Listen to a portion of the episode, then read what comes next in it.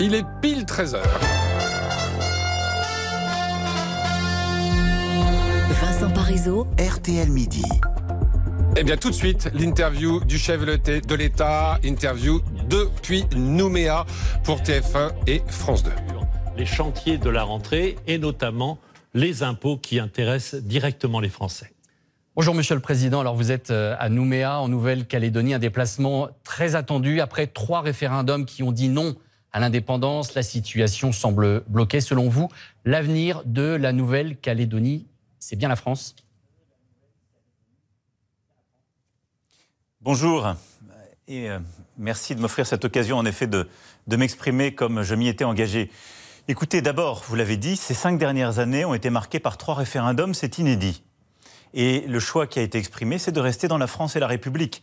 Maintenant, je suis aux côtés de nos compatriotes pendant ces jours pour euh, ensemble définir les bases de ce nouveau chemin, de ce nouveau projet euh, d'avenir pour la Nouvelle-Calédonie, respectueux de, son identité, de son histoire, mais avec euh, à la lumière du choix qui a été fait. Et puis je suis ici sur une de nos terres projetées dans l'Indo-Pacifique, qui est un espace maintenant soumis à toutes les tensions. Vous en parlez régulièrement dans vos journaux, où la Chine déploie une, une présence de plus en plus forte où euh, les États-Unis d'Amérique sont aussi de plus en plus présents, eh bien la France est en Indo-Pacifique. À travers ses multiples territoires, nous avons près d'un million et demi de nos compatriotes qui y vivent, plusieurs milliers de nos soldats euh, de nos militaires qui y sont déployés. Ici même en Nouvelle-Calédonie, un peu plus de, de 1600 militaires sont là en permanence. Et donc c'est une, une présence de la France, une de ses projections.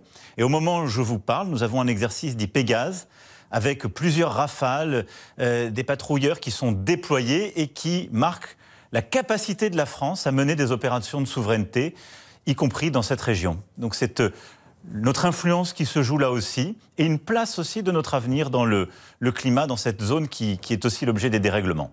Voilà le, le but de ce déplacement. Monsieur le Président, vous avez confirmé Elisabeth Borne comme Première ministre. Alors c'est un choix par défaut ou elle vous a donné entière satisfaction Écoutez, c'est le choix de la confiance, de la continuité et de l'efficacité. J'avais fixé un cap les 100 jours. Durant ces 100 jours, le gouvernement, avec le Parlement, le pays tout entier, a avancé. Moi-même, euh, je n'ai cessé de euh, faire prendre des décisions et me déplacer euh, à travers le territoire pour cela. Rappelez-vous, il y a 100 jours, on nous expliquait que le pays serait à l'arrêt et qu'il n'y aurait plus de déplacement possible sans les casseroles. Écoutez, de Pérol à Vendôme, euh, euh, de Serponçon euh, à Paris, de Marseille jusqu'à Strasbourg, je n'ai cessé de me déplacer. nous avons lancé des nouveaux chantiers qui étaient indispensables pour notre économie, avec un texte pour le plein emploi qui va mettre en place France Travail et permettre de réformer le RSA, avec aussi des vrais résultats en matière justement de création d'emplois, de réindustrialisation, d'attractivité et des annonces inédites en termes d'ouverture d'usines, avec un texte pour euh, développer davantage les industries vertes qui finira sa course au Parlement à la fin de l'été. Donc ce, grand chantier du plein emploi et de l'industrialisation, nous avons avancé avec des résultats. Ensuite, il y a le chantier de la décarbonation, de, justement euh, de cet objectif zéro carbone en 2050. Eh bien là aussi, nous avons passé un texte important durant ces 100 jours pour développer plus vite le nucléaire dans notre pays, annoncer de nouveaux réacteurs à budget, jeter les bases de la planification écologique. Puis dans le même temps, j'ai pu annoncer euh, un plan haut pour faire face à l'été. Le troisième grand objectif, c'était celui de rendre des services publics plus efficaces. Eh bien, durant ces 100 jours, on a lancé ce plan pour les enseignants, ce pacte enseignant, qui va permettre pour euh, tous les parents d'élèves et, les élèves d'avoir des remplacements sécurisés, si je puis dire, pour la rentrée, qui paiera mieux nos enseignants, qui va aussi lancer une meilleure formation pour, pour ces derniers, et donc d'avoir une école qui fonctionne mieux. C'est les mêmes chantiers qu'on a continué aussi à faire avancer euh, côté santé. Et puis, le quatrième grand chantier que j'avais fixé pour ces 100 jours, c'est celui du, régalien de l'ordre ont permis de faire passer deux textes fondamentaux. Une loi d'orientation pour notre justice, avec là aussi des moyens supplémentaires pour les magistrats, pour euh, la pénitentiaire, et une loi de programmation militaire, au terme de laquelle nous aurons, à travers deux lois de programmation, multiplié par deux le budget de nos armées. Donc vous voyez, il y a eu parfois des jours avec, il y a eu aussi des jours sans. J'ai toujours été en tout cas aux côtés et avec nos compatriotes durant ces 100 jours. Mais oui, le gouvernement a avancé, décidé, fait passer des textes, été efficace, ce qui justifie ce choix de confiance pour euh, Madame la Première ministre et euh, d'efficacité. Alors on va revenir euh, sur ces jours avec et, ces jours sans, comme vous dites. Hein. En tout cas, dans nos journaux de 13h le 22 mars, vous aviez donné à Elisabeth Borne le mandat d'élargir la majorité autant qu'elle le pourrait. C'est un échec. Alors sur ce sujet-là, je vous disais au 13h, je ne crois pas aux coalitions formelles. Je pense que ce qui s'est passé ces derniers mois l'a en effet démontré. Ensuite, c'est tout à fait vrai qu'il n'y a pas eu la formalisation d'accords de gouvernement, même avec des groupes parlementaires. La Première ministre a essayé. Mais il y a deux leçons très concrètes pour le pays de ces 100 jours. La première leçon, il n'y a pas de majorité de rechange. Lorsqu'il y a des motions de censure qui ont été votées, elles n'ont pas emporté la majorité. Donc il n'y a pas de majorité alternative. La deuxième chose, c'est qu'il y a eu des majorités d'échange et que texte par texte, le gouvernement a su bâtir des majorités pour les faire passer. Au moment où je vous parle, nous avons fait voter plus de textes qu'il y a cinq ans au même moment. Est-ce qu'il n'aurait pas, été, plus simple de, nommer Gérald Darmanin Donc les résultats sont là et on avance. Je ne fais pas de politique. Alors parmi les changements, le ministre de l'Intérieur, euh, euh, le ministre de l'Intérieur est avec moi ici euh, à Nouméa.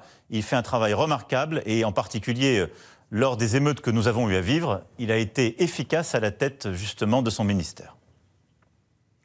Monsieur le Président, revenons un instant, si vous le voulez bien, sur l'éducation et sur euh, les professeurs qui parfois manquent dans les classes. Parmi les changements les plus commentés du remaniement qui vient d'avoir lieu, l'arrivée de Gabriel Attal à l'éducation nationale. Là aussi, vous aviez fixé un cap précis au mois de mars. Là, et vous venez de le rappeler, la rentrée scolaire est dans un mois et demi maintenant. Pouvez-vous garantir que tous les élèves auront un professeur et que les absents, comme vous l'avez mentionné, seront systématiquement remplacés? Bien sûr, et vous avez raison de rappeler l'importance de ce chantier. Oui. D'abord, nous continuons de recruter et partout il n'y aura plus suffisamment de titulaires, des contractuels, d'ailleurs qui sont de des, professionnels et des, gens qui sont souvent très diplômés, et, il y a beaucoup de contractuels qui, depuis plusieurs années, sont à l'école, euh, seront là pour la rentrée scolaire. Ensuite, on ouvre le chantier de l'amélioration de la formation de nos enseignants, en même temps que celui de la revalorisation et de l'amélioration de leur rémunération. C'est ce que j'ai annoncé il y a quelques semaines. Tous les enseignants seront mieux payés, et pour une partie de manière inconditionnelle. Et tous les enseignants qui sont prêts à faire davantage, en particulier devoirs faits pour permettre d'aider les, élèves euh, en collège tout particulièrement, mais aussi au lycée qu'ils veulent, à faire leurs devoirs quand ils ne sont pas aidés à la maison, ou le remplacement de collègues qui ne sont pas là pour telle ou telle raison, eh bien, euh, ceci fait partie de ce pacte et ils auront une rémunération encore accrue. Et donc oui, le ministère de l'Éducation nationale fera ce qu'il faut pour qu'il y ait des professeurs devant chaque classe. Et oui, nous mettons en place pour la rentrée un système qui permettra de ne plus perdre d'heures. D'abord en formant nos enseignants hors des heures de temps de présence devant les élèves et en leur faisant des réunions hors de ce temps-là, et ensuite en ayant un système de remplacement beaucoup plus efficace grâce au pacte qui a été lancé. Mais c'est une série de petites révolutions qu'on va mettre en place dès cette rentrée pour notre école. On accueillera de deux ans les enfants dans euh, euh, les, justement les quartiers qui sont les plus en difficulté. On va encore réduire le nombre d'élèves par classe dès la moyenne section de maternelle, au-delà de ce qu'on a fait pour la grande section, puis CP et CE1. On va mettre la demi-heure de sport maintenant systématique, justement à l'école primaire, et l'éducation artistique et culturelle. En sixième, on va mettre en place une heure de soutien au moins pour tous les élèves qui sont un peu décrocheurs, qui commencent à avoir des difficultés. On va mettre en place dans tous nos collèges euh, qui sont en quartier euh, plus sensible, plus en difficulté, la possibilité d'être accueillis de 8h à 18h pour être beaucoup mieux accompagnés, beaucoup mieux formés.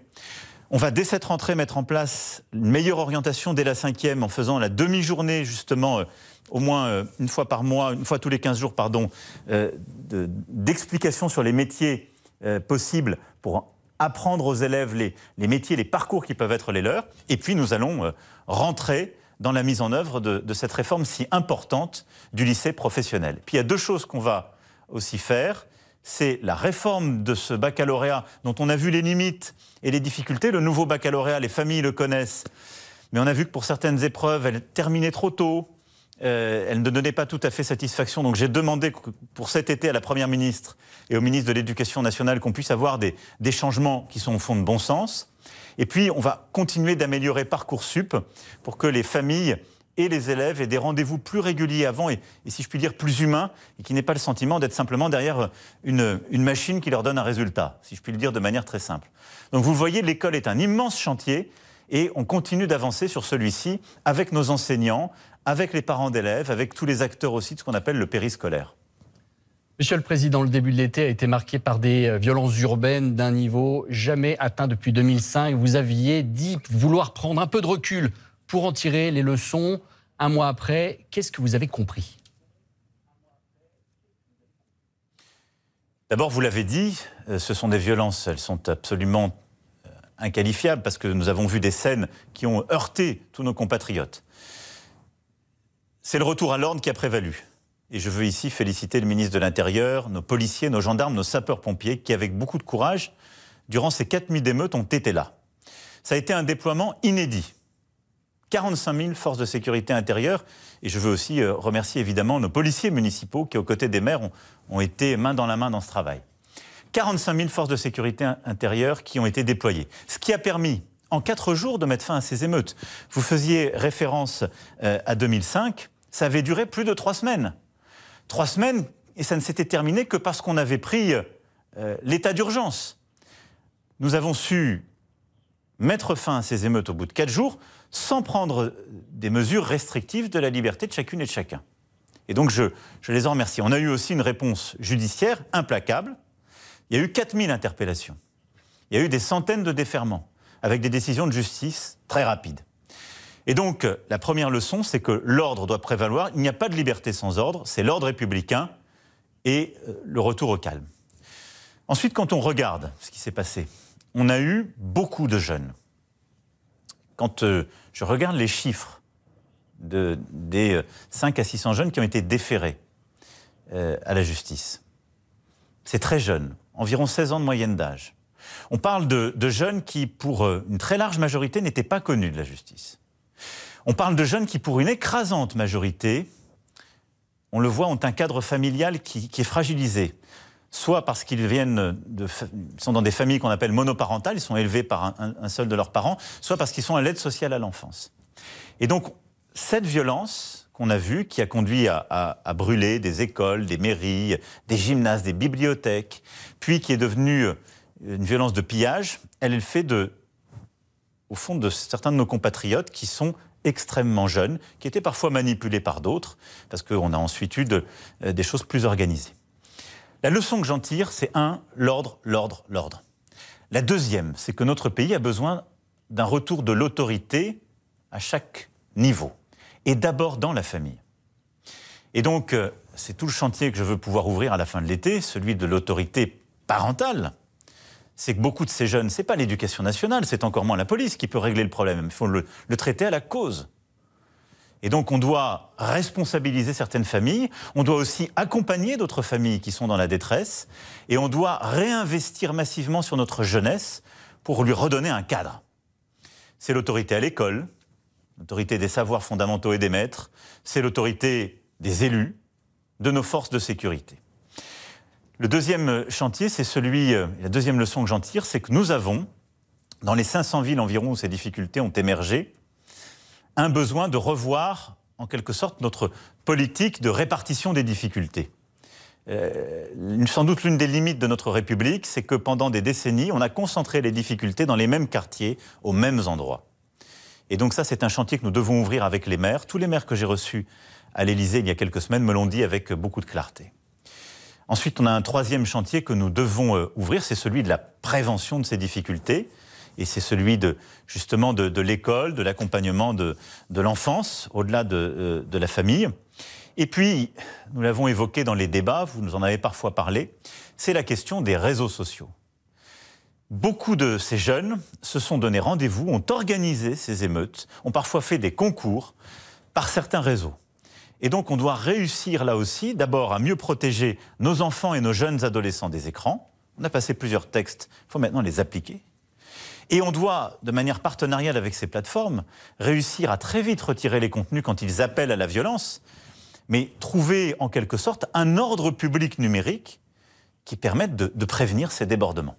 Je ne suis pas ici exhaustif, je serai trop long, mais voilà quelques-uns des enseignements que j'ai pour ma part tirés après avoir beaucoup écouté, concerté. C'est un travail qui va se poursuivre durant l'été.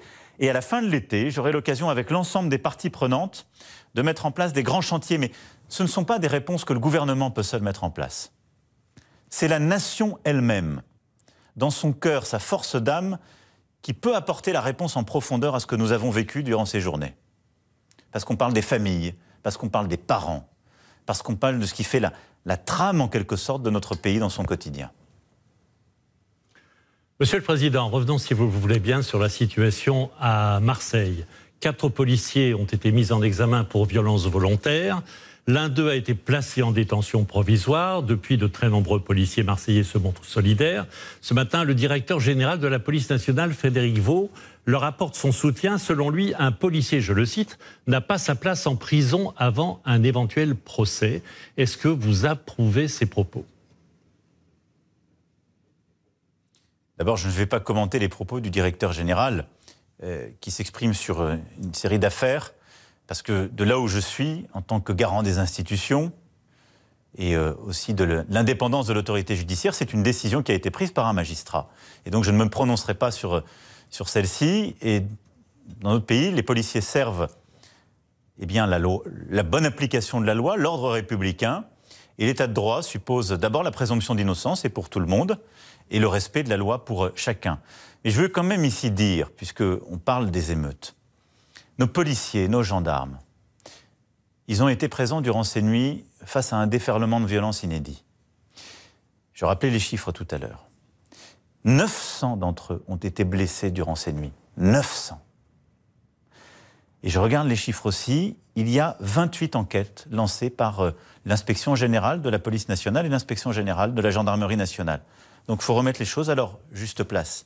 Il faut être absolument euh, intraitable quand il y a des débordements qui sont faits, que la déontologie n'est pas respectée. Tout le monde doit respecter la loi. Mais je ne voudrais pas qu'en quelque sorte on se trompe de débat.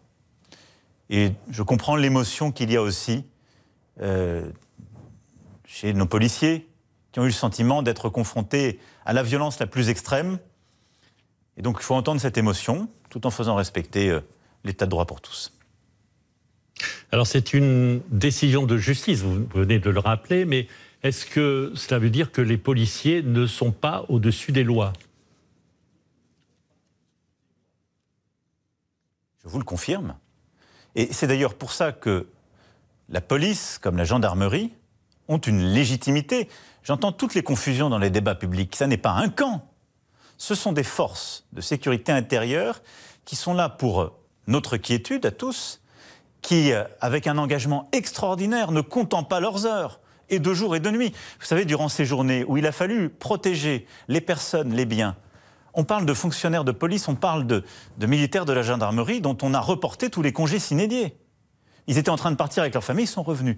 Donc ils sont là pour nous servir, nous protéger. Mais leur légitimité tient du fait qu'ils protègent le cadre républicain et qu'ils font respecter les lois démocratiquement votées. Et donc, bien évidemment, eux-mêmes s'inscrivent dans le cadre de la loi et de l'état de droit. Nul en République n'est au-dessus de la loi. On va parler du, pouvoir d'achat des, Français, si vous le voulez bien. Dans une semaine, ils vont voir leur facture d'électricité augmenter de, 10%, un nouveau coup dur, hein, alors qu'ils subissent déjà l'effet de l'inflation. Est-ce que vous confirmez la fin du bouclier tarifaire et donc du quoi qu'il en coûte? Comment protéger les Français contre l'inflation? Oui, vous avez raison de dire. La Première ministre euh, et les ministres compétents ont euh, annoncé les décisions pour le, 1er août.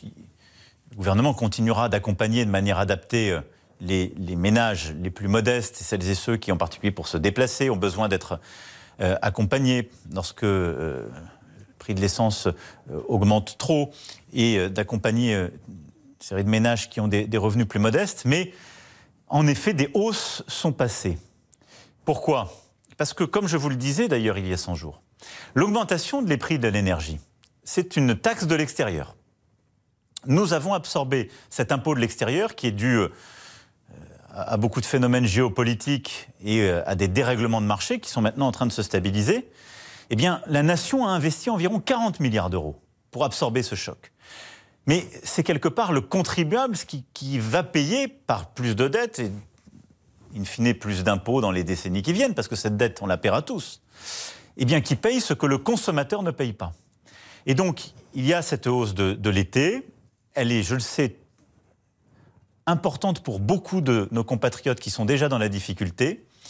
Mais je pense que c'est une décision proportionnée qui, quand on regarde aussi les pays voisins européens, fait que malgré tout, on aura beaucoup moins augmenté l'électricité dans notre pays que chez la plupart des voisins. Donc on va continuer à accompagner dans les prochains mois. Ce qu'on continue de faire surtout, c'est deux choses. Nous, produire davantage d'électricité en remettant nos centrales en marche nos centrales euh, donc nucléaires, qui, comme vous le savez, ont eu des difficultés les mois passés par un travail euh, d'arrache-pied d'EDF et de l'ensemble des salariés. Et puis à côté de ça, nous finalisons une réforme au niveau européen qui va permettre de réduire notre coût de l'électricité, parce que la France était pénalisée par les règles de calcul. Et donc là, comme je vous le disais il y a quelques semaines, eh bien, nous sommes en train de, terminer, si je puis dire, les négociations européennes pour que ça puisse s'appliquer à compter de 2024 en tout cas le plus tôt possible, et qu'on ait des prix d'électricité qui correspondent mieux à la réalité de notre production. Monsieur le Président, le 15 mai euh, dernier, vous aviez évoqué aussi une baisse de l'impôt de 2 milliards d'euros pour les classes moyennes d'ici à la fin du quinquennat. Alors est-ce que c'est toujours d'actualité? Et si oui, qui va en bénéficier? Quand est-ce que cela pourra se mettre en place?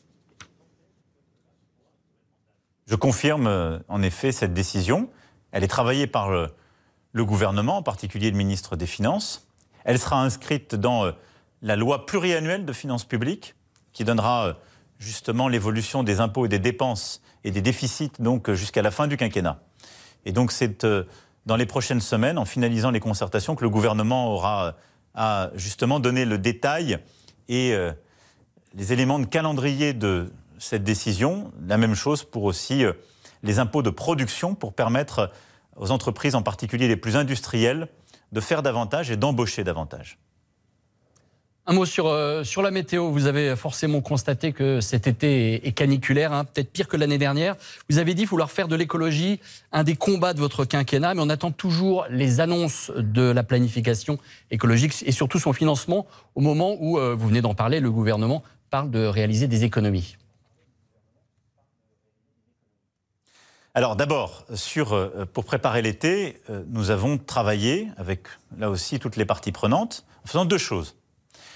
À la fin des feux de l'année dernière, puisque c'est un des risques qu'on vit euh, encore, j'ai pris une série de, de, décisions qui ont été mises en œuvre par le ministre de l'Intérieur, qui ont donné lieu d'ailleurs à, un très gros travail. Nous nous avons acquis davantage de matériel, en particulier des, hélicoptères adaptés. On a renforcé notre flotte. On a aussi euh, mieux accompagné euh, et amélioré le statut de, nos sapeurs-pompiers, de nos pompiers volontaires, euh, et je n'oublie pas nos militaires qui y concourent. Et donc nous abordons l'été avec des équipements, des personnels qui sont encore mieux préparés que l'été dernier, une organisation sur notre territoire qui est aussi mieux répartie, et d'ailleurs une France qui est reconnue comme une très grande puissance de sécurité civile. On vient euh, d'aider nos amis grecs qui étaient, euh, vous l'avez parfaitement d'ailleurs décrit dans vos journaux télévisés, qui étaient soumis à des grands incendies, et on a aidé et on aide depuis des semaines nos amis canadiens. Donc, nous sommes mieux prêts que l'année dernière encore face au risque de feu. La deuxième chose, on a pris un plan eau. Vous le savez, l'année dernière, on avait eu plusieurs départements, de manière inédite, qui étaient touchés par cette sécheresse. Et donc là, on a d'abord préparé cet été en euh, réduisant les consommations inutiles, mis en place avec Météo France des dispositifs d'alerte, et j'invite d'ailleurs tous nos compatriotes qui nous écoutent à regarder chaque jour pour adapter les comportements. Et donc, on va beaucoup mieux piloter, prévoir les choses. On a aujourd'hui euh, une quarantaine de départements justement qui sont en alerte, 45. Donc, euh, nous sommes prêts parce que ce plan eau bah, permet de mieux adapter les comportements de nos concitoyens, d'aider nos agriculteurs à s'adapter, d'aider les industriels à adapter leurs comportements, les collectivités locales, et un peu comme on l'a fait avec l'énergie l'hiver dernier, eh de tous faire notre part pour réduire le risque de sécheresse et permettre justement de passer l'été. Et puis, il y a l'amélioration de long terme. Comment réduire nos émissions de CO2 et comment adapter notre pays au réchauffement qui est déjà là. Ça d'abord, nous n'avons pas chômé cette dernière année. On a pris des textes, et en particulier un texte qui nous permet de déployer beaucoup plus vite les énergies renouvelables en France. Et nous avons mis en place cette planification écologique. Il y a quelques semaines, la Première ministre, avec le ministre de la Transition, ont soumis à la concertation, comme c'est prévu, ces grands textes. Et à la fin de l'été, nous allons présenter, secteur par secteur,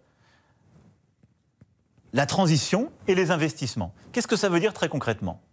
Ben, Ça veut dire que si on veut tenir notre cap de 2030 et notre cap de qui est une forte réduction, et notre cap de 2050, la neutralité carbone, c'est assez simple.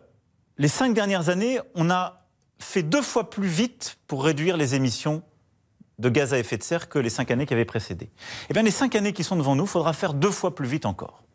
Et donc, on va demander aux agriculteurs, aux industriels, à nos compatriotes, aux collectivités locales, à l'État, à tout le monde, au secteur du bâtiment, eh bien, d'avoir des objectifs. On sera la première nation à se les donner secteur par secteur et surtout à se donner les moyens qui vont avec. Et ces moyens-là, ce sera des investissements publics. Et donc, je vous confirme qu'on fera des économies sur certains sujets, mais que nous allons investir dans l'écologie dès l'année prochaine plusieurs milliards d'euros en plus qu'on va à côté de ça développer des filières industrielles, parce que moi je veux être cohérent, on doit répondre au climat, on doit renforcer notre indépendance et on doit créer plus d'emplois industriels. Nous avons créé 1 700 000 emplois ces six dernières années. On a créé en particulier 100 000 emplois dans l'industrie, rouvert 300 usines. Eh bien, on doit le faire dans chacun des segments. On rouvre des usines qui vont faire des batteries électriques, qui vont assembler des véhicules électriques. On ouvre et on, on renforce des usines qui produisent des éoliennes en mer. On va rouvrir des usines qui produisent des panneaux solaires, ce qui n'existait plus en Europe. On va le refaire. Et on se développe aussi dans l'économie circulaire qui est si importante. Et puis on va structurer encore plus les professionnels dans la rénovation thermique des bâtiments, qui est là aussi euh, si emblématique. Voilà, donc ça va être ça la planification. C'est un travail qui euh, a pris 18 mois qui est en ce moment même en concertation avec toutes les parties prenantes et qui doit nous permettre de réduire nos émissions de gaz à effet de serre, d'être plus protecteur de la biodiversité, qui est un objectif essentiel, et de le faire en préservant et en renforçant même l'indépendance de la France et en créant des emplois. Il nous reste très peu de temps, Monsieur le Président, mais quand même un mot de, ce chantier de la rentrée, la loi immigration. Euh, est-ce que si le gouvernement est mis en minorité, euh, qu'allez-vous faire? Quelles conclusions allez-vous en tirer? D'abord, je pense que le gouvernement a la volonté de bâtir avec toutes les oppositions constructives. Euh, vous parliez des 100 jours. Si nous n'avons pas réussi, comme je l'avais souhaité, à en tout cas enclencher ce texte, c'est parce qu'il y a eu un souhait qui a été exprimé par plusieurs forces politiques de, mettre sur la table leur propre texte, leur propre réforme. Et donc, le gouvernement a fait un texte très complet, équilibré. Quel est notre objectif? Réduire les entrées, lutter contre les trafiquants et les réseaux d'immigration illégale, et mieux intégrer les femmes et les hommes qui contribuent à la force de notre pays et travaillent dans beaucoup de secteurs qui en ont besoin, de l'agriculture au bâtiment en passant par la restauration. Ce texte est complet, réaliste, mais nous avons aujourd'hui un sujet. Alors, premièrement, il n'y a pas que les textes de loi, il y a aussi le travail qu'on fait en européen. La France, sous sa présidence, a lancé des réformes importantes. Elles sont en train d'arriver justement euh, en acte. On doit mieux protéger les frontières communes de l'Europe. La deuxième chose, nous, on doit réformer notre droit. C'est l'objet de ce texte. Et donc, dès la rentrée, le ministre de l'Intérieur a la responsabilité, avec plusieurs de ses collègues sur d'autres sujets, mais de travailler avec la majorité relative euh, à l'Assemblée, mais avec aussi les forces d'opposition qui ont fait des propositions, pour bâtir un texte qui aura acheminé d'abord au Sénat, puis à l'Assemblée. Et moi j'ai bon espoir que les oppositions républicaines qui veulent que le pays soit mieux protégé dans ses frontières, et moins d'immigration clandestine, raccompagnent mieux vers leur pays d'origine ceux qui n'ont rien à faire chez nous et qui en particulier troublent l'ordre public ou sont dangereux et intègre mieux ceux qui sont là et aide la nation à réussir, eh bien qu'en bonne foi, il nous aide à bâtir un texte. Et donc, je pense qu'il faut aborder ce moment politique qui se fera dès la rentrée avec détermination, sincérité, engagement. Et après, la Constitution prévoit des chemins pour les textes. Et moi, j'aurai en quelque sorte la responsabilité que, en tout cas l'efficacité soit au rendez-vous. C'est d'efficacité dont le pays a besoin. C'est de reprendre le contrôle collectif de notre destin face à tous les dérèglements du monde face au changement climatique, face euh, aux réseaux euh, qui parfois euh, produisent le meilleur mais font le pire, face à l'immigration quand elle n'est pas contrôlée. Et donc, il faut l'efficacité pour reprendre le contrôle et apporter une réponse humaniste, française, mais efficace. Merci, Monsieur le Président, de nous avoir accordé cette euh, interview depuis. Euh, voilà donc pour euh, cet entretien d'une demi-heure exactement, hein, accordé par le Président de la, République qui est à Nouméa. Je vous le rappelle, on va on va débriefer avec nos journalistes du service politique, William Galibert qui est avec nous, Thomas Després qui est à Nouméa, et puis bien sûr vous au 3210. Dites-nous comment vous réagissez, ce que vous avez retenu de cette interview. Enfin interview, euh, William Galibert, c'était limite monologue. Hein, il n'y avait pas beaucoup de bah, fluidité. Hein. On a compris que c'était difficile de réaliser un entretien quand euh, ceux qui posent les questions sont à Paris et celui qui répond est à Nouméa. Euh, il y avait du décalage. C'était pas forcément possible d'intervenir ou de couper parfois le président pour lui demander des explications. Donc c'est vrai que souvent il y a eu des effets un petit peu tunnel, hmm. tunnel présidentiel. Voilà pour la forme. Le fond, on y vient tout de suite. RTL Midi. Vincent Parisot. RTL Midi. Et vous, au 3210, hein, évidemment, on va notamment euh, rebondir après cette interview présidentielle que vous venez de suivre sur RTL, une demi-heure euh, d'entretien euh, avec le chef de l'État qui est à, Nouméa. William Galibert, on a vu la, voilà, la difficulté technique, pour cette interview. C'était difficile, effectivement, de couper euh, le président. Euh, c'est déjà difficile de couper naturellement Emmanuel Macron. Déjà, est en studio. Si vous rajoutez des difficultés techniques, c'est encore plus difficile. Bon, cela dit, est-ce que vous avez trouvé euh, un, un, fil conducteur, une idée, un chemin?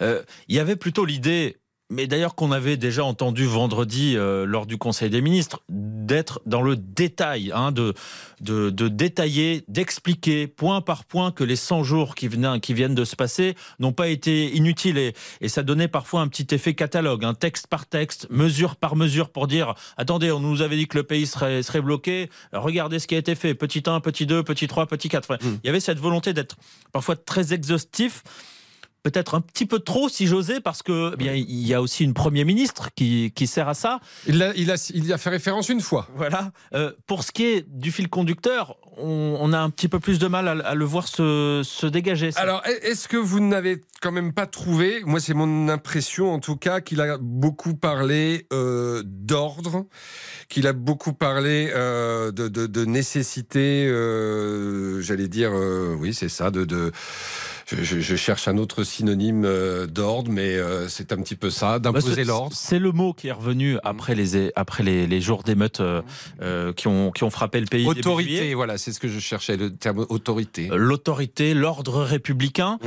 voilà, c'est un concept qui est, qui est brandi effectivement depuis, depuis 15 jours, depuis que, depuis que les émeutes se sont calmées. Maintenant, il faut mettre des choses derrière ce concept d'ordre républicain. Il a dit, euh, voilà, moi, la, leçon que je tire des émeutes, c'est l'ordre, l'ordre et l'ordre. Mmh.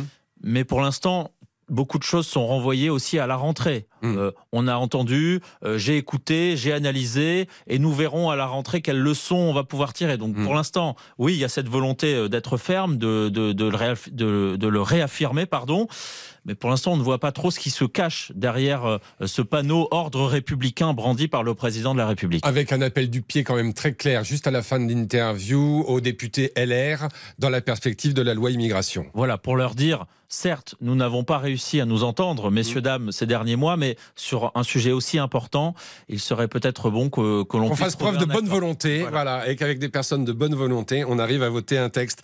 Euh, est-ce que c'est le sentiment que vous avez eu également Alors, très loin de chez nous, euh, du côté de, de, Nouméa, Thomas Després, vous qui euh, êtes dans ce voyage présidentiel, on peut retenir ces deux mots d'ordre et d'autorité?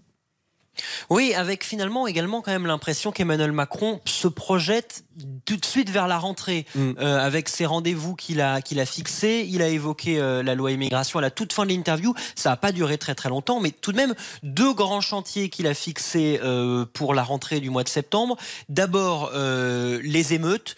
Il va revoir les maires et les élus locaux qu'il avait rencontrés au, début du, mois de juillet pour faire un point sur ces sur ces émeutes, mm. en, demandant d'apporter des réponses, et puis euh, la trajectoire de la transition écologique. Comme si finalement Emmanuel Macron nous avait parlé au début du mois d'avril pour nous dire on va se revoir le 14 juillet, et là comme s'il nous disait eh bien on va se revoir au mois de septembre, avec cette euh, impression pas forcément très optimiste de se dire que dans ce deuxième quinquennat, Emmanuel Macron avance par petits pas, hmm. tout petits pas. Là, rendez-vous au moins maintenant de septembre, et on est très loin du, président qui dressait des caps euh, de plusieurs semaines, de plusieurs années même, euh, au début de, son premier quinquennat. Et, donc, euh, juste avant de prendre le, premier auditeur, on a Dominique et Véronique qui nous attendent au, au 32-10.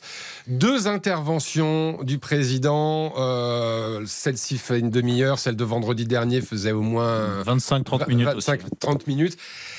À l'arrivée, qu'est-ce qu'on doit en retenir?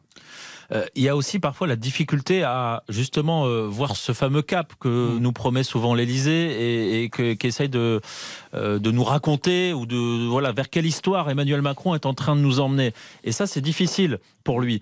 Aujourd'hui, on voit sa situation assez bloquée politiquement. Il a beaucoup de mal à élargir sa majorité. Et puis, auprès de l'opinion, mm. on sent aussi euh, que passer sa base, euh, dire sa, base habituelle, il, a du mal maintenant à toucher des Français. Est-ce que les Français qui sont un peu détachés d'Emmanuel Macron aujourd'hui, face à un catalogue de mesures ou face à une projection sur euh, de l'écologie, de l'immigration à la rentrée, pourraient se dire bon, voilà, ce président va peut-être me rattraper en, cours de vol?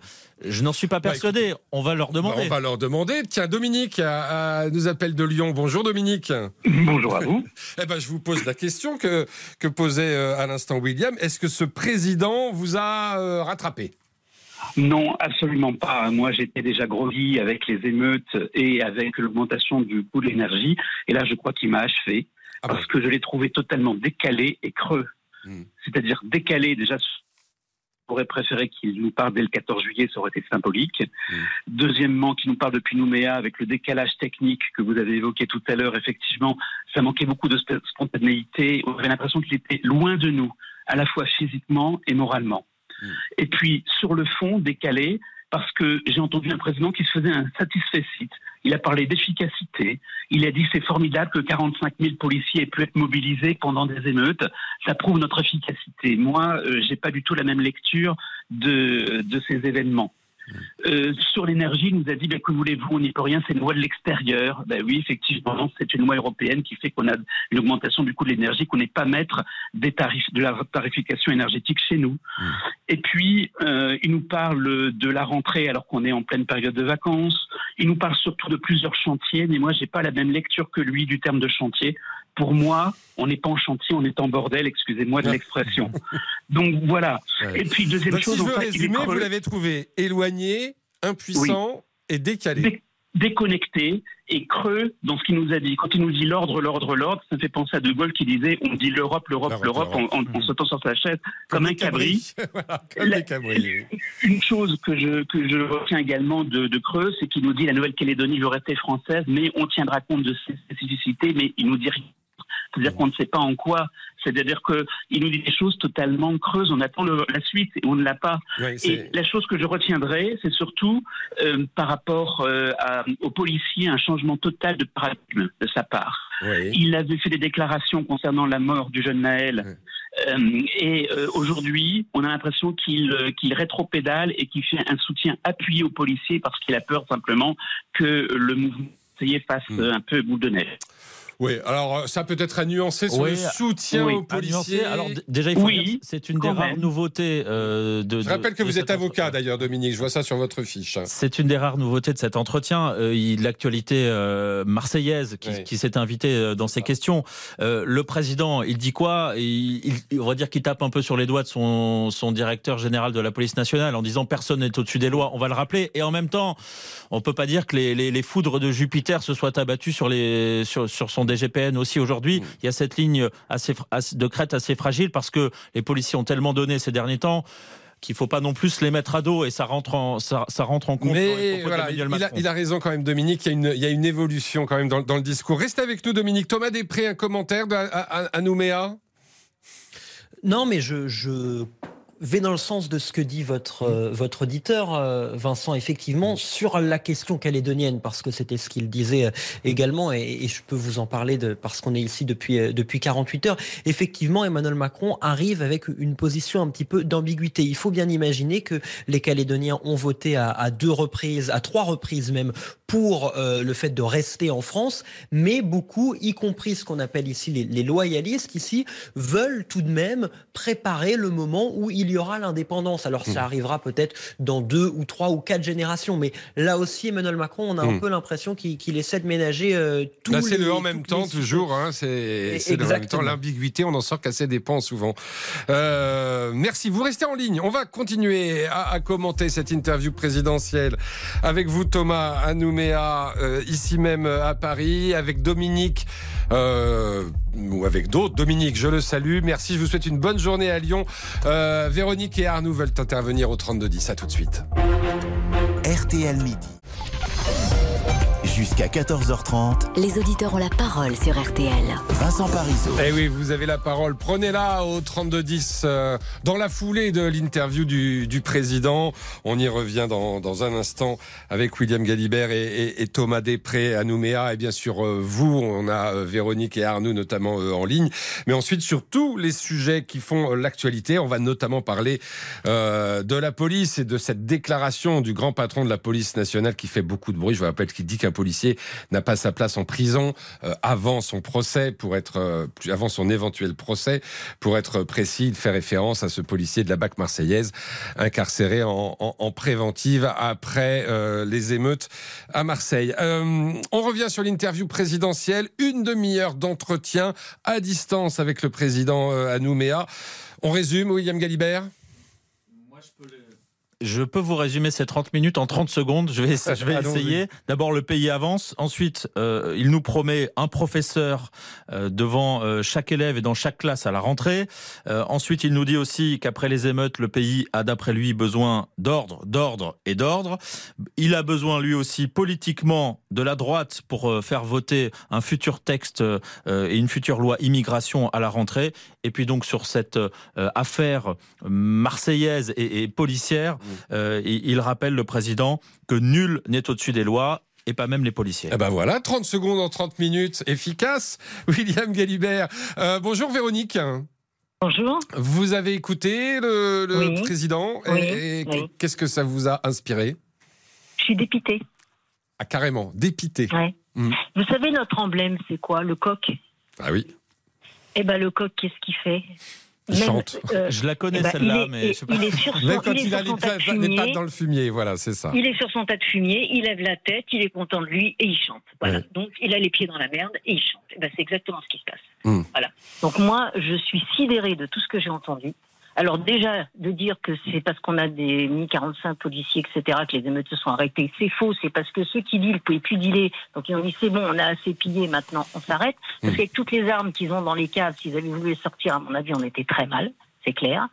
Euh, hmm. quand, enfin voilà, moi j'ai entendu que des trucs qui m'ont fait bondir. Quoi. Euh, là, quand il dit, euh, quand on lui demande de commenter ce qui a été dit sur le policier qui est incarcéré, non non, mais j'ai pas à commenter. Ben, c'est dommage qu'il s'en soit pas tenu à ça quand on lui a demandé, quand il a annoncé, c'est inacceptable inexcusable hmm. parce que c'est lui qui a mis le feu aux poudres. Hmm. Il a parlé beaucoup trop vite après après la, la mort de jeune garçon. Mais, mais évidemment. Euh, vous pensez que ceux qui n'attendaient que ça ont eu le feu vert Le président dit c'est inexcusable, inacceptable. Allez, on fonce, on y va, on a les portes ouvertes.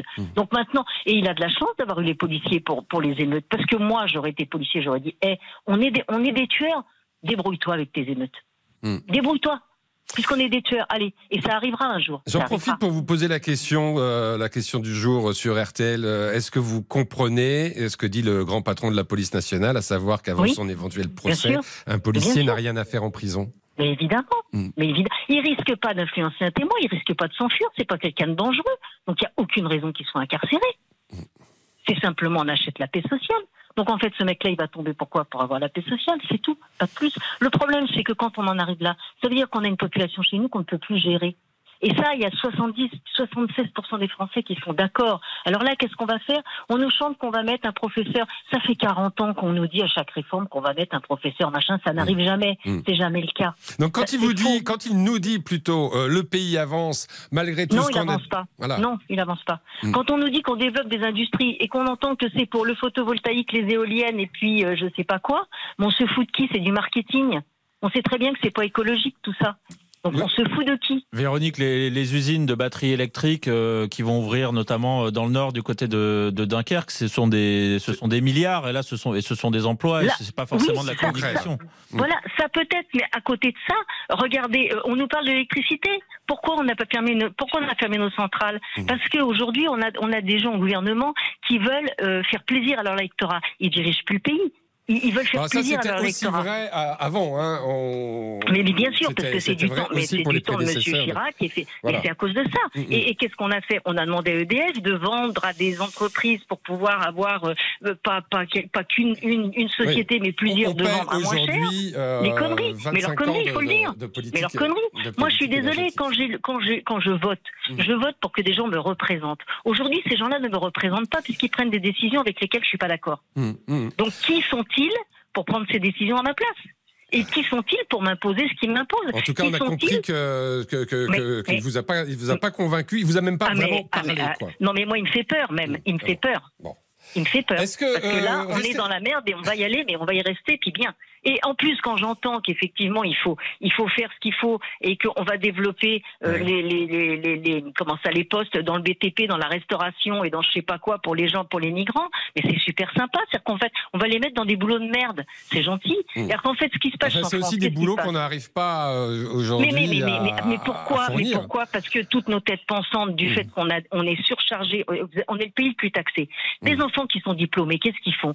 Ils partent, ils partent à Stuttgart, ils partent à Montréal, ils partent euh, mm. en, Hollande. Ils sont payés trois fois plus cher qu'en France. Ça, toutes nos têtes pensantes se barrent mm. et on accueille tous les cassos qui viennent récupérer des aides. voilà. Très bien. Merci beaucoup, Véronique. En tout cas, vous avez eu largement euh, le temps de, d'exprimer effectivement, j'allais dire, euh, votre frustration, si je peux, si je peux résumer ça ainsi, parce que il n'a pas apporté le président de réponse à vos questions. C'est pas tout à fait le cas de Céline. C'est pour ça que je voudrais écouter Céline qui a fait le 32 10. Bonjour, Céline.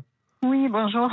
Parce que je crois que lorsqu'il a parlé euh, d'école, d'enseignement, mais aussi euh, d'autorité, euh, et notamment d'autorité familiale, ça vous a intéressé, ça vous a interpellé? Oui, je pense, que, je pense que le président a vraiment mis le doigt sur une problématique qui est bah, l'autorité des parents, qui a, je pense, qui manque. Mm. Et euh, on parle d'éducation nationale pour le ministère. je pense qu'on ne devrait pas parler d'éducation parce que je pense que l'éducation relève des parents et que l'État, l'école, doit instruire, doit enseigner. Donc déjà, on devrait changer l'intitulé. Mais, mais, comment on apprend l'autorité aux parents? Ben, Je pense que c'est aussi, je veux dire, c'est quand on fait des enfants, je pense que on a légalement une autorité parentale. On a des mm. obligations vis-à-vis de ses enfants et que euh, il appartient à chacun de les remplir et que c'est pas à l'État de suppléer les parents. Alors les suppléer, oui, dans certaines situations. Mm quand on a des, parents qui sont euh, seuls ou des parents qui mmh. sont dans des situations mmh. médicales ou autres où les enfants sont obligés d'être placés auprès de l'ASE. Mmh. Et donc l'État supplée les parents.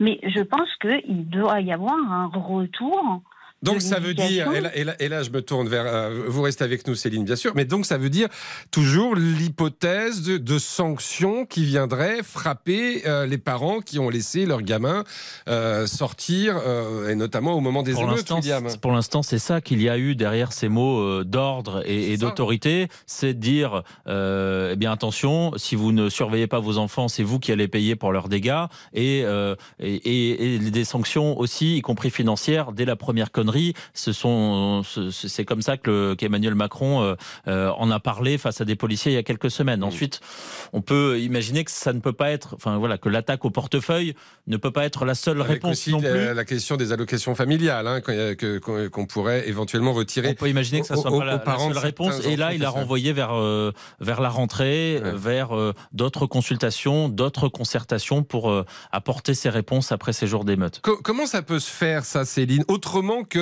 par la sanction financière auprès des, parents Comment on arrive à recréer ce lien avec les familles pour renforcer l'autorité parentale? Mais je pense qu'il faut que, par exemple, le, rapport à l'école hmm.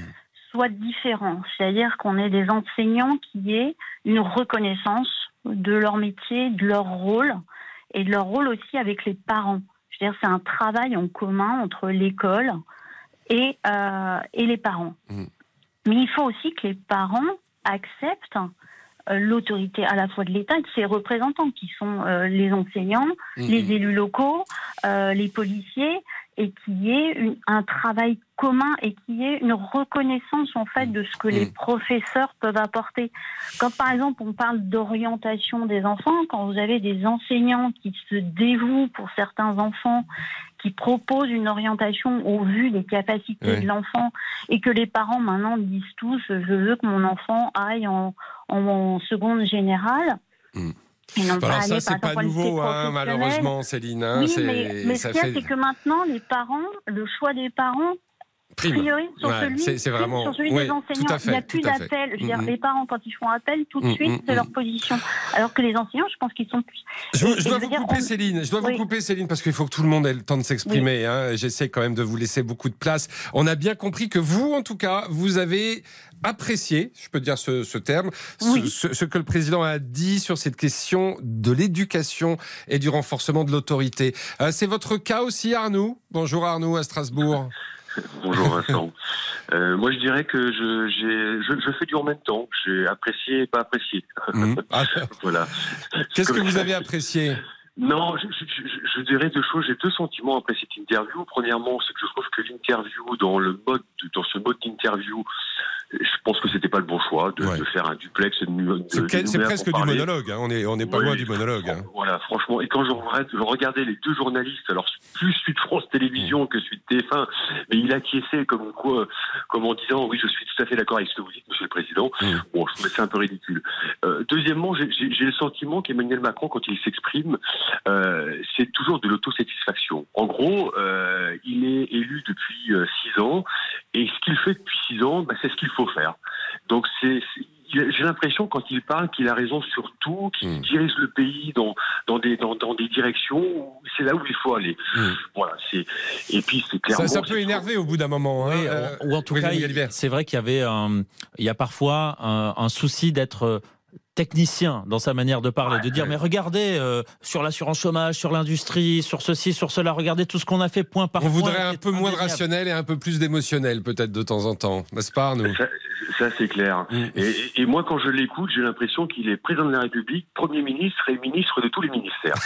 Donc, euh, mais, sincèrement, euh, et d'ailleurs, c'est vrai qu'il il, a gardé Elisabeth Borne parce que bon, voilà, c'est, je dis pas que c'est pas une femme compétente, hein, loin de là. Hein, non mais il a réglé son affaire il lui a réglé son affaire en, en 5 secondes là, dans, ah, cette, dans cet ah. entretien. La confiance a été une confiance, continuité, efficacité. Voilà pourquoi je l'ai nommé. Passons à la suite. Voilà, pourquoi je l'ai confirmé. Passons à la suite. Ça a été très rapide. Bon, voilà, c'est du Macron. Voilà, il ne vous a pas étonné. Il ne vous a pas étonné. Non, mais je, n'attendais pas des choses extraordinaires. Mais, mais, il fait du Macron comme il sait toujours faire du Macron. Donc c'est c'est pas d'annonce spectaculaire. C'est tout dans la nuance. Euh, est-ce qu'on avait vraiment besoin de cette interview après la déclaration qu'il a faite vendredi avant le Conseil des ministres? Non, je pense pas. Et je pense que d'ailleurs, il aurait dû, à Nouméa, en Nouvelle-Calédonie, parler de la Nouvelle-Calédonie et pas parler de, de, la France en général. Mais bon, après, il a fait ce choix, donc euh, après, libre à lui. Donc euh, non, non, je pense qu'il c'était, c'était pas nécessaire. Eh bien voilà, c'est dit. Je vous souhaite une bonne journée du côté de Strasbourg. Je me tourne vers. Euh, vers William Galibert du service politique. on a tout dit Oui, on, a tout dit. Non, si ce n'est que sur cette sur cette interview, en l'occurrence, c'est un peu l'Élysée qui s'est mis un peu tout seul dans la baraque puisqu'ils mm. avaient dit on vous reparlera avant euh, euh, le début vraiment de cette grande tournée en Océanie. Est-ce qu'il avait vraiment beaucoup de choses à ajouter? Il y a eu ces précisions sur les thèmes d'actualité, sur la police. En dehors de ça, mm. euh, on va dire qu'il y a beaucoup de choses que l'on savait déjà et que le président a répété. Alors il l'a il l'a répété pour toucher un public plus large euh, à l'heure du déjeuner, en vacances pour certains. Est-ce que ça lui permettra euh, voilà de, de, de, réduire euh, la distance qui le sépare maintenant de, de certains Français? Ça c'est pas certain. Merci beaucoup William Galibert. Je remercie également Thomas Després qui était en ligne de Nouméa et je rappelle cette petite phrase donc d'Emmanuel Macron tout à l'heure au sujet de la polémique dans la police et de ce que dit le, le patron de la police nationale à savoir qu'un policier n'a pas sa place en prison avant son procès. Ce que dit Emmanuel Macron, je comprends l'émotion des policiers, mais nul en République n'est au-dessus de la loi. Et ça vous fait réagir au 3210, on en parle tout de suite après 14h, après les infos. Jusqu'à 14h30, les auditeurs ont la parole sur RTL. Vincent Parisot. RTL. Il est 14h. Et pour les infos, on retrouve Sébastien Huxel. Bonjour à tous et d'abord cette information de dernière minute, ce nouvel épisode dans le feuilleton Bappé, le Paris Saint-Germain autorise euh, le club saoudien Dal Hilal qui a fait une offre de 300 millions d'euros à discuter avec euh, le joueur. On rappelle que euh, Mbappé est désormais sur la liste des transferts officiellement puisqu'il refuse de prolonger son contrat qui s'achève l'an prochain dans la capitale. On y reviendra bien sûr dans les prochains points d'information. Et peut-être avec les auditeurs d'RTL s'ils veulent se saisir du sujet Mbappé. 300 millions d'euros proposition faite par Al Hilal, donc euh, en Arabie Saoudite. On peut en parler 32-10. La réaction à présent d'Emmanuel Macron après la sortie polémique du patron de la police nationale Frédéric Vaux qui a dénoncé ce matin euh, le placement en détention provisoire d'un policier marseillais soupçonné d'avoir passé à tabac un homme lors des émeutes début juillet. Un policier n'a pas sa place en prison avant un éventuel procès, a-t-il dit. Une affaire que le chef de l'État n'a pas souhaité commenter lors de son interview depuis Nouméa au JT de France 2 et TF1, mais il rappelle que nul n'est au-dessus de la loi. C'est une décision qui a été prise par un magistrat. Et donc je ne me prononcerai pas sur, sur celle-ci, mais je ne voudrais pas qu'en quelque sorte on se trompe de débat. Et je comprends l'émotion qu'il y a aussi chez nos policiers qui ont eu le sentiment d'être confrontés à la violence la plus extrême. Et donc il faut entendre cette émotion tout en faisant respecter euh, l'état de droit pour tous. Ils sont là pour nous servir, nous protéger. Mais leur légitimité tient du fait qu'ils protègent le cadre républicain. Et donc, bien évidemment, eux-mêmes s'inscrivent dans le cadre de la loi et de l'état de droit. Nul en République n'est au-dessus de la loi. Emmanuel Macron qui salue le travail, je cite, remarquable de Gérald Darmanin, le ministre de l'Intérieur, pendant les émeutes. La leçon que j'en tire, dit-il, c'est l'ordre, l'ordre, l'ordre et le retour de l'autorité à chaque niveau. Au cours de cette interview, le chef de l'État a également justifié le maintien d'Elisabeth Borne à Matignon. C'est le choix, dit-il, de la confiance et de l'efficacité. Nous sommes en guerre. Les mots cet après-midi du Premier ministre grec qui prévoit encore trois jours difficiles sur le front des incendies. Les flammes ont repris de, de plus belle ce matin sur l'île de Rhodes où plus de 30 000 touristes et habitants ont été évacués depuis samedi. 2500 autres ont été euh, évacués cette nuit à Corfou. Et puis une nouvelle médaille pour euh, la délégation française au championnat du monde de natation à Fukuoka au Japon. C'est le français Maxime Grousset qui décroche le bronze lors du 50 mètres papillon. La météo demain, le temps sera toujours très agité sur la moitié nord avec des averses et même des orages dans le nord-est. Quelques averses aussi dans la moitié sud où le ciel sera assez couvert. On aura quand même des éclaircies hein, près de la Méditerranée. Euh, côté température, jusqu'à 35 degrés demain en Corse, toujours en vigilance orange à la canicule. Ailleurs, ce sera plus frais, 18 à 24 degrés l'après-midi en général, 25 à 30 près de la Méditerranée. Les courses pour finir, le Quintet c'est à Compiègne ce soir, départ 18h. Je vous donne les pronostics d'Alexandre de Koopman, le 2, le 6, le 4, le 10, le 8, le 11 et le 16. L'outsider de RTL, c'est le numéro 8, Faster. RTL 14h3 minutes. On vous retrouve Vincent pour la suite des auditeurs ont la parole. Merci Sébastien Roussel. Vous reviendrez à 15h. Jusqu'à 14h30, on est ensemble au 3210. On, on commente l'actualité. Alors vous avez, euh, vous êtes intervenu pour, j'allais dire, débriefer l'intervention du, président, l'interview, mais on peut dire que ça suscite quand même beaucoup moins de réactions au 3210 que cette affaire de, de policiers incarcérés, Mathias Luguin. Frédéric Vaux, le directeur général de la police nationale, s'est exprimé dans les colonnes du Parisien et a dit souhaiter la libération du policier de la BAC de Marseille incarcéré dans le cadre d'une enquête sur les violences policières. Le savoir en prison m'empêche de dormir. De façon générale, je considère qu'avant un éventuel procès, un policier n'a pas sa place en prison, même s'il a pu commettre des fautes ou des erreurs graves dans le cadre de son travail. Alors, comprenez-vous cette déclaration? Qu'en pensez-vous? Est-ce que vous êtes d'accord avec lui? Vous êtes très nombreux à nous appeler déjà sur le 3210. Continuez, on en parle ensemble jusqu'à 14h30. Merci Mathias. Jusqu'à 14h30. Les auditeurs ont la parole sur RTL. Vincent Parisot.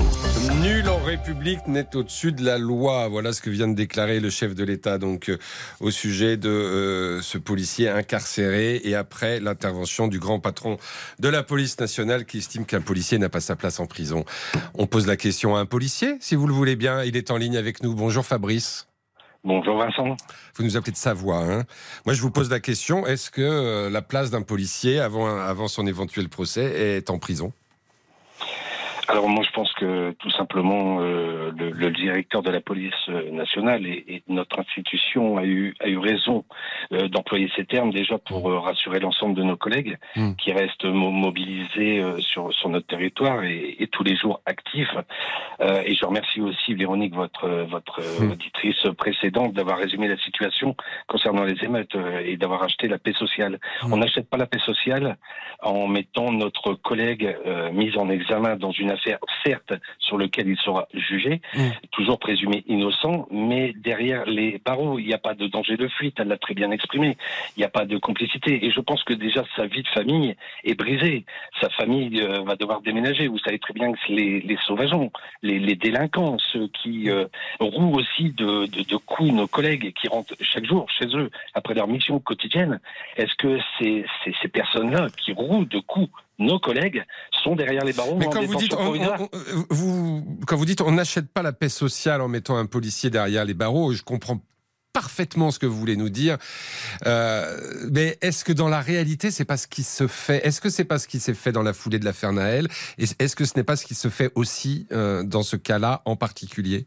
Mais je pense que continuité pour éviter qu'à nouveau le pays s'embrase. Mmh. Euh, vous savez que la, la, la, police aujourd'hui, euh, j'ai vu quelques quelques témoignages, notamment à Marseille, où les personnes les, les, véhicules de police ne peuvent pas intervenir pour un, pour un tapage et tout ça. Alors, je n'aime pas trop le terme de la grève du zèle. Ce n'est pas un zèle de défendre notre institution mmh. ou, ou, notre collègue, euh, mais d'une manière comme une autre, il y a un service minimum. Et, et nos collègues accompliront toujours les missions prioritaires mmh. pour sauver des vies. Mais euh, c'est vrai que des plaintes peuvent être jugées, peuvent attendre. Euh, voilà, il faut aussi que qu'on puisse. Voilà, il n'y a pas le droit de grève. Il n'y a pas cette grève du zèle. Il y a simplement des, des, des collègues qui sont dans l'incompréhension, qui sont actuellement en arrêt maladie et, et, qui vivent très mal la situation. Et apparemment, savez... il y a quand même un décalage entre le discours politique ambiant et ce que ressentent vraiment les Français. C'est la question RTL du jour, je vous l'ai dit. Hein. Est-ce que vous comprenez le directeur général de la police nationale lorsqu'il dit qu'un policier n'a pas sa place en prison? Euh, euh, 70, Plus de 79% des auditeurs d'RTL nous répondent oui, on comprend. Donc ça veut dire qu'il euh, y a une vraie volonté chez les Français de défendre les policiers. Mais vous savez, Vincent, vous avez tout résumé. Et ce sondage, une fois de plus, enfin, oui. ce fait de demander ça aux, à nos concitoyens, mmh. d'une manière résume le, les précédents. Mmh. Euh, que ça soit à partir du Bataclan de Charlie ou tous les événements de terrorisme ou les agressions. Vous savez, un policier qui aujourd'hui est en détention ne peut pas primer, entre guillemets, la psychiatrie. Je pense qu'on on va aussi tout résumer mmh. là-dessus. Il y en a qui évitent la détention provisoire et qui vont en psychiatrie en se faisant passer pour fou. Il n'y a pas de délirium chez la police, euh, chez, chez un policier. Le policier a agi, euh, ce n'est pas un robot, il est pas programmé pour euh, réagir en moins de deux secondes s'il est en légitime défense. Moi, vous savez, je vais faire un seul constat. On, Monsieur Macron a botté en touche. Euh, une fois de plus, je remercie Monsieur Darmanin qui est un très bon ministre de l'Intérieur mmh. pour moi sans faire de politique. Alors on l'attend sur ce cas précis, parce que pour l'instant, Gérald Darmanin, sur ce cas précis, il ne s'est pas exprimé, si je ne me trompe. Non, il ne s'est pas encore exprimé et on va voir comment il va commenter aussi euh, les, les, propos du directeur. Mais vous savez, on va, on va nous mettre une réforme à 17 ans pour le permis de conduire. Est-ce qu'il ne serait pas plus judiciable de mettre une majorité pénale à l'âge de 17 ans pour les mineurs? Parce que M. Macron a bien constaté que lors des émeutes, c'était bien des mineurs. Et des mineurs face à un tribunal pour enfants en tant que mineurs, on va leur mettre quoi On va leur dire de pas recommencer. il y a une forme de logique, de toute façon. Donc on change la moment où on donne la responsabilité euh, de, de, prendre le volant, qui est aussi cette responsabilité pénale, ça, ça semble assez logique. Euh, restez, restez Fabrice avec nous parce que Isabelle est voilà euh, veut apporter, je pense, quelques nuances à ce que vous nous dites. Euh, bonjour Isabelle. Bonjour. Merci d'être avec nous en direct sur RTL. Euh, vous, quand le président dit euh, nul en République n'est au-dessus des lois, et par exemple pas les policiers, là vous êtes d'accord? Bien sûr, je suis d'accord. Mmh. Personne n'est au-dessus des lois. Que vous soyez policier, médecin, plombier, infirmier, personne n'est au-dessus des lois. Mmh. Et lorsque la justice ou lorsque les, enfin, lorsque les magistrats ont décidé de mettre cette personne, de l'incarcérer mmh. en détention provisoire, oui, il est prisonnier, il est présumé pardon, innocent. Mmh. Mais en attendant, s'ils ont pris cette décision, je ne sais pas pourquoi, ça ne me regarde pas. Ils ont pris leurs responsabilités et qu'on arrête de dire que c'est pour préserver la paix sociale. Hmm. Euh, Vous pensez que c'est peut-être aussi pour préserver ce policier? Peut-être. Peut-être, hmm. ou, préserver, parce que l'enquête qui a été faite, elle a été faite par d'autres policiers. Et cette enquête a été remise à des magistrats. Et sur, sur cette enquête, et, en, étudiant cette enquête, ils ont pensé qu'il était peut-être préférable, pour des raisons X qu'on ne nous a pas dit, on ne nous a pas dit c'est le pourquoi, mais qu'il était préférable que ce policier soit mis en détention provisoire. Moi, ce qui me fait peur, et je vous le dis très sincèrement, ce qui me fait peur, c'est euh, ce chantage que font les policiers. 700 policiers à Marseille qui, qui se mettent en, congé maladie, en arrêt maladie. Mm. Ils se mettent pas en grève, ils, ils mettent pas euh, ils ne peuvent pas se mettre en grève, euh, vous le eh ben, savez, euh, Isabelle. On fait comme les infirmières, mm. on met un brassard, on dit qu'on n'est pas d'accord. Mm, mm. Mais on fait son travail. En tout cas, cette rébellion dans la police vous, vous fait peur et, vous ne comprenez pas, vous, hein, ce que dit le directeur. Parce que lorsque la police prend le pouvoir, eh bien, ça peut faire peur dans un pays. Restez avec nous, Fabrice, vous voulez répondre bah, écoutez, je respecte les, les, les propos de, de, votre auditrice. Bah oui, puis l'idée, c'est qu'on échange. Hein, euh, parler, de, parler de chantage, je pense qu'il n'y a absolument pas de chantage. Je voudrais rappeler simplement à cette dame que l'IGPN est l'une des institutions qui sanctionne le plus notre profession, de toutes les professions confondues, qu'aucun euh, qu'aucun passe-droit n'est accordé aux fonctionnaires de police une fois qu'ils vont à la justice. Et juste terminer sur le fait que, vous savez, moi, on m'a toujours appris lors de ma carrière, on m'a toujours dit, tu sais, un jour, si tu dois être confronté, ce n'a pas été mon cas, mais il y a d'autres collègues, euh, doit être confronté à la justice, il y aura un quotient multiplicateur. C'est-à-dire que tu seras sanctionné dix fois plus qu'un citoyen plus durement normal. parce que tu es policier. Alors que, les alors que les récidivistes sont dehors. Hmm. Si c'est l'IGPN qui a fait l'enquête, qui a remis cette enquête aux magistrats, eh bien c'est sur cette enquête-là qu'ils ont pris leur décision. C'est pas pour c'est hmm. pas comme ça. Vous pensez, vous voulez dire que voilà que le, contexte, le contexte n'a rien à voir. Le contexte général euh, qu'on connaît depuis un mois, vous estimez, Isabelle, que ça n'a rien à voir dans la décision du juge. Sur les faits, rien que les faits. Eh ben c'est dit. Euh, et, moi, je répète encore une fois, lorsque dans un, pays mm. où, normalement c'est un état de droit, mm. lorsque dans un pays, que ce soit la police ou l'armée qui veut prendre le pouvoir. Alors, on n'en est pas là, Isabelle. Ah, Isabelle, on n'en est pas là. La police n'est pas en train de vouloir prendre le pouvoir. ah ben si. Hmm. Euh, ils, ne, respectent pas une décision de justice. Hmm. Pour ça, ils se mettent en arrêt, en arrêt maladie. Ils n'ont qu'à mettre un brassard et dire nous ne sommes pas d'accord. Euh, nous voulons que notre collègue soit libéré. Mais mm. on ne se met pas en arrêt maladie. En arrêt maladie, c'est la sécurité sociale qui paye. Merci Isabelle. En tout cas, on a compris euh, vos interrogations, vos craintes aussi. Euh, Fabrice, merci d'avoir fait aussi le 32-10. On va marquer une courte pause. Ce sujet vous passionne. Euh, Johnny, Eddie et Jean-Pierre sont annoncés dans un instant. Jusqu'à 14h30, les auditeurs ont la parole sur RTL. Vincent Parisot. Et sur RTL.fr, vous êtes près de 80% à répondre oui à la question du jour. Ça veut dire que à 80%, vous comprenez le directeur général de la police nationale qui déclare euh, qu'un policier n'a pas sa place en prison.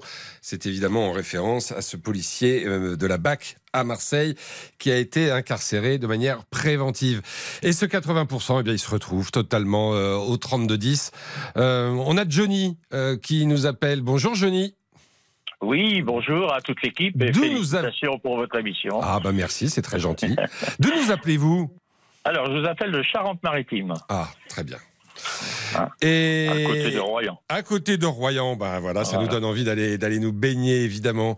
Euh, on ah oui, adore puis on a des températures sympas en Charente-Maritime. Ah, bah on a été très gâtés parce qu'on n'a jamais eu beaucoup plus de 27-30. C'est parfait. Et je me dis, euh, bah, on est hyper gâtés. Bah voilà, pour un pour faire un peu de pub pour notre, un belle région. puis un petit vent frais avec du soleil et c'est vrai que vous n'avez pas eu la canicule. On rappelle attention, un hein, canicule dans les Bouches du Rhône pour demain. Euh, Johnny, euh, qu'est-ce que vous pensez de cette affaire? Est-ce que vous comprenez le grand patron de la police qui dit un policier ne doit pas être en prison même avant son procès?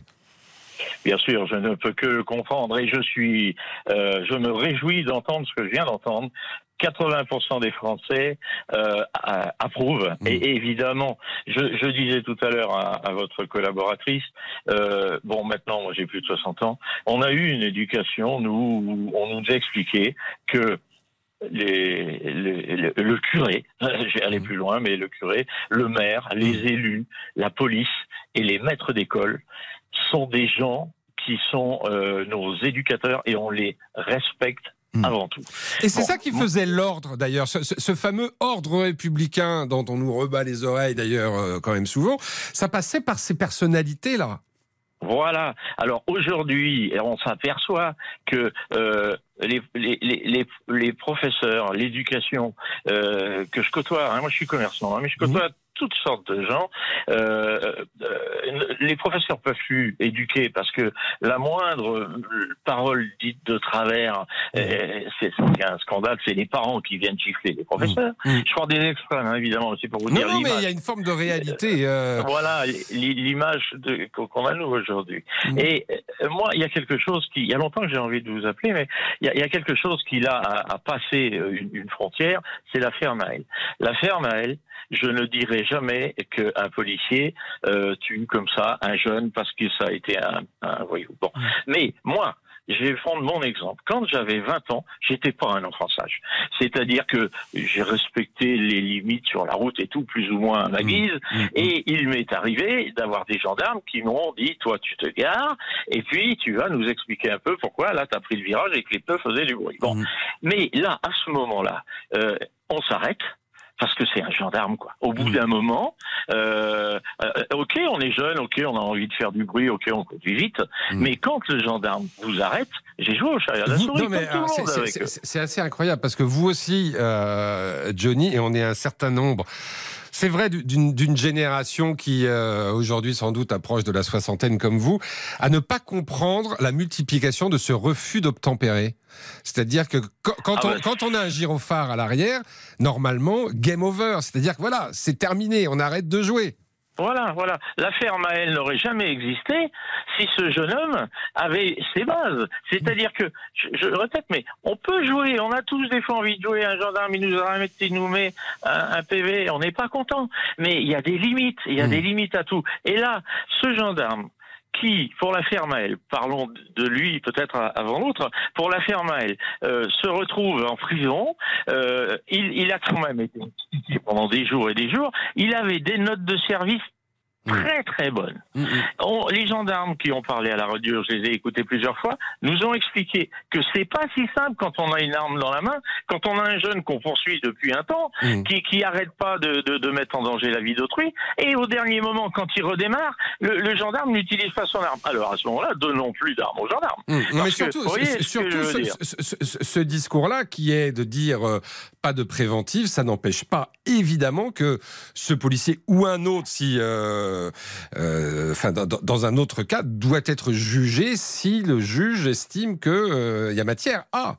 Exactement. Ils ne sont pas au-dessus des lois non plus ils ne sont pas. Alors, il faut, il faut quand même raison garder. Mmh. Euh, les, les, gendarmes ne sont pas au-dessus des lois pour une raison simple, c'est que tout humain est faillible et pas tous les humains sont honnêtes. Il y a des ripoux, on le sait. Mmh. Alors un ripou, il est condamné, ok. Mais un gendarme, dans l'exercice de son travail, qui n'est pas connu comme un gendarme mmh. malhonnête, qui fait son travail euh, euh et, et, et, qui sont sous pression, c'est incroyable. Moi, moi sincèrement, aujourd'hui, je suis dépité de voir comment on traite nos gendarmes. Et gendarmes ou policiers, hein, parce que vous parlez beaucoup des gendarmes. Oui, gendarmes, non, vous, avez compris, je pense, moi, les hommes de loi, les élus, les, militaires. Leur place n'est pas en prison, même s'ils si doivent être jugés comme n'importe quel citoyen, n'est pas en prison préventive. On se comprend. Non, mais la, dame qui a parlé tout à l'heure, cette charmante dame, hum, euh, pour moi, elle, va, elle, va, me gronder, mais moi, j'ai envie de dire à cette dame,